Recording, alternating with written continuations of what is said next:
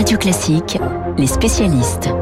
Il est 7h41, les spécialistes consacrés à la situation en Ukraine, la guerre, mais aussi la reprise des négociations. Dans le studio de Radio Classique, euh, Renaud Girard, grand reporter au, Figaro. Renaud, vous signez ce matin dans votre journal un article intitulé euh, Guerre en Ukraine, le jeu euh, sino-américain. Hier, Jack Sullivan, le, le, conseiller national à la sécurité de l'administration Biden, a rencontré un responsable chinois à Rome. Le message américain à Pékin était très clair. Arrêtez d'aider les Russes. Est-ce que cette rencontre peut véritablement faire bouger les lignes?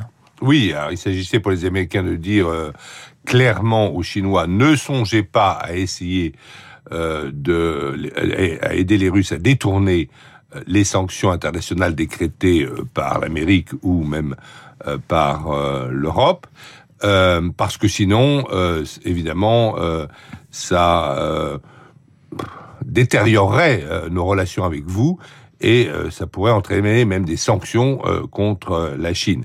Et donc là, on aurait vraiment le partage du monde, si vous voulez, entre deux blocs, un bloc occidental, c'est-à-dire les États-Unis, l'Europe, et puis l'Australie, le Japon, la Corée, et puis un bloc eurasiatique, Russie, Chine, Perse, Iran, euh, qui serait opposé ensuite une lutte pour les autres continents du monde. Mais Renaud, ça, veut dire que, pardonnez-moi, ça veut dire que la Chine peut accepter finalement cette demande américaine? Parce qu'il y a un discours assez clair, du moins euh, euh, officiel, si je puis dire, en disant nous soutenons quoi qu'il arrive la Russie. Après, il y a des intérêts économiques. Est-ce que du coup, la Chine peut être sensible à, l'argument des Américains? Alors, notre amitié solide comme le roc, c'était le 4 février. Hein, c'était la rencontre de Poutine et de Xi Jinping à Pékin. Mais depuis, il y a eu la guerre. Hein. La guerre a commencé le 24 février. Et donc les Chinois n'aiment pas ça. Les Chinois euh, aiment le respect du droit international et surtout de la souveraineté des États. Et donc les Chinois n'aiment pas beaucoup cette euh, invasion euh, de la Russie de, de, l'Ukraine.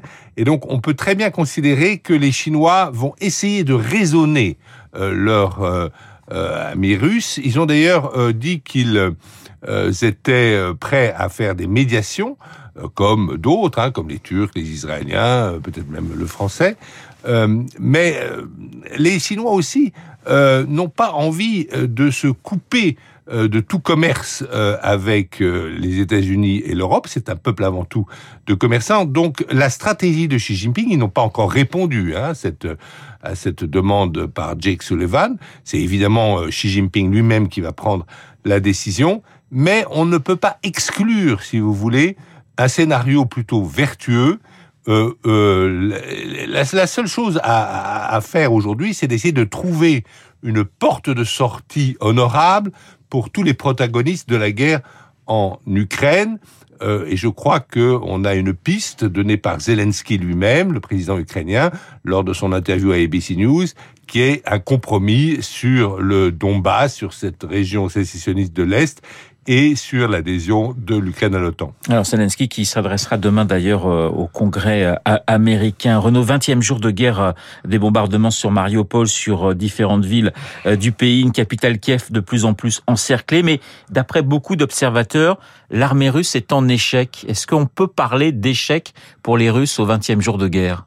En tout cas, on peut pas parler de guerre éclair. Euh, euh, le, premier échelon a échoué, puisque le premier échelon, Poutine l'avait dit lui-même, c'était euh, que les euh, soldats ukrainiens remplaçassent euh, Zelensky à la tête de l'État ukrainien. Ça, ça n'a pas marché.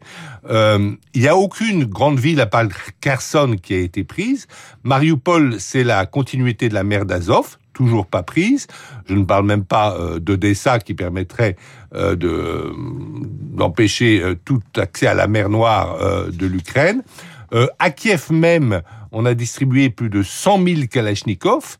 Donc ça fait de cette ville une ville très dangereuse pour un envahisseur russe. Il n'y a pas seulement les Kalachnikov, il y a aussi les missiles filoguidés Javelin livrés par les Américains.